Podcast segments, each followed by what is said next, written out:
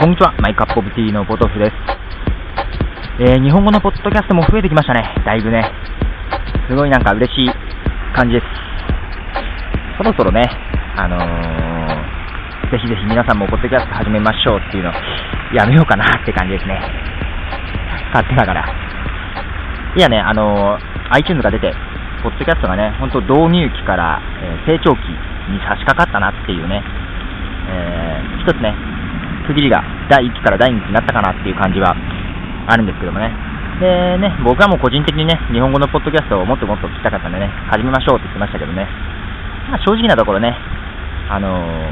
ー、向いてる人と向いてない人はいるだろうなと思いますしね。まあけどね、すごい始めてくれて、ね、僕の呼びかけに応えて始めてくれた方やね、それこそあの、ポッドキャストを最近始めた方で、えー、質問なんかをね、メールでいただいたりとかしてます。まあ、できる限りね、答えれる範囲で答えれるようにしてますけども、そう。で、ね、少なく、まあ、少なからずね、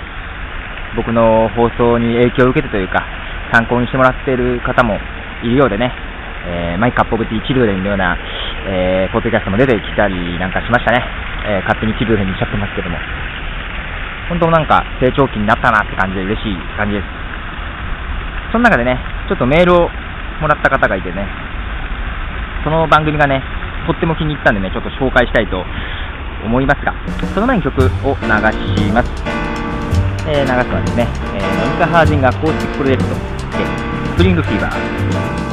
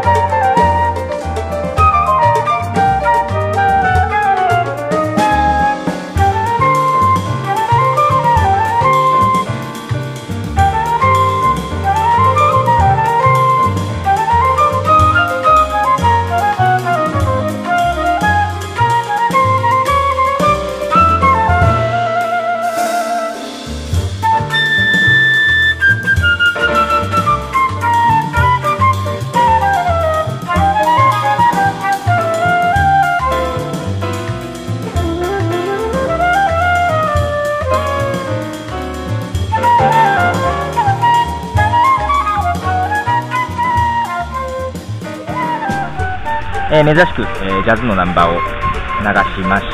たが、というのはね、あのメールをもらったのがクシルさんという方で、えー、始めた番組、ポッドキャストがね、ジャジズム、え、ジャズイズムとかジャズズムね。で、まあ、名前の通り、ジャズの番組なんですけども、これがね、えー、結構、僕の中で大ヒットなんですよ。っていうのは、ジャズの番組に、僕、ジャズ嫌いじゃないんっていうか、むしろ好きなんですけど、ジャズってどうも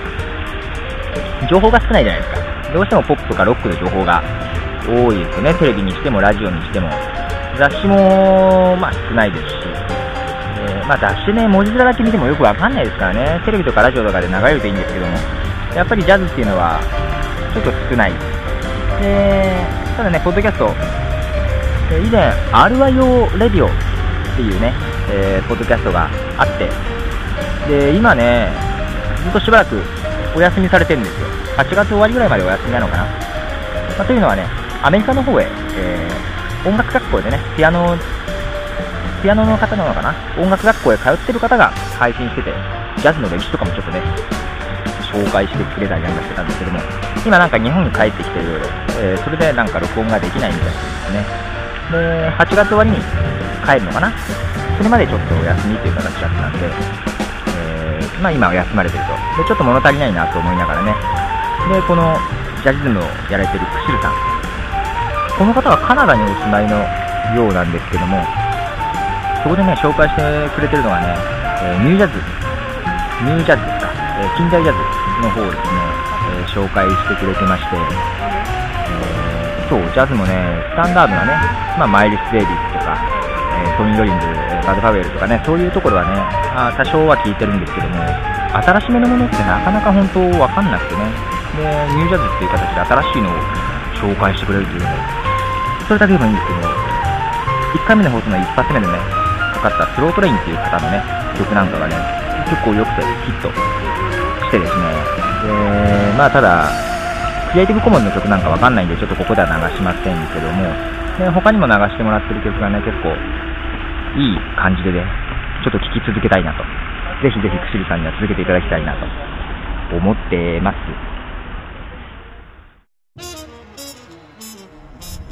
そう、やっぱりどうしてもね、ラジオ、今までのラジオとかテレビっていうのは商業ベースなんでね、資本主義の論理で動いてますんでね、やっぱり売れる曲とかね、あの、レコード会社からプロモーションがあった曲とかね、そういうのが中心になります。まあ多少ね、あの番組によって色はありつつも、やっぱり売れる曲の紹介だったりっていうね、あのリスナーの多い層のものになってきてね、だんだんどれも一緒になってきちゃいますよね。でそういう意味であの、ポッドキャストっていうのは本当、ね、特に僕たちのようなインディーズポッドキャストっていうんですかね、商業ベースじゃないポッドキャストなんかは、本当に売れる売れないとかそんなん関係なくね、自分の好きなのを純粋に紹介できるっていうところがね、いいですよね、なんか、ねまあ、もちろんかける曲に制限はね、ありますけど、まあその中でもね、自分の好きな曲、いい曲っていうのをね、どんどん紹介できるっていうのはすごいいいですね。ですんで、こういうジャズとかね、ね、昔はもう一番ポピュラーだった音楽ですけど、今ね、リスナーの層としては少ないであろうジャズなんかのね、曲をね、本当にそのジャズが好きな人が紹介してくれるっていう意味ですごいいい曲が発見できてね、こういう音楽番組がね、どんどんどんどんいろんな、まあ、いろんなジャンルのね、出てくるとすごい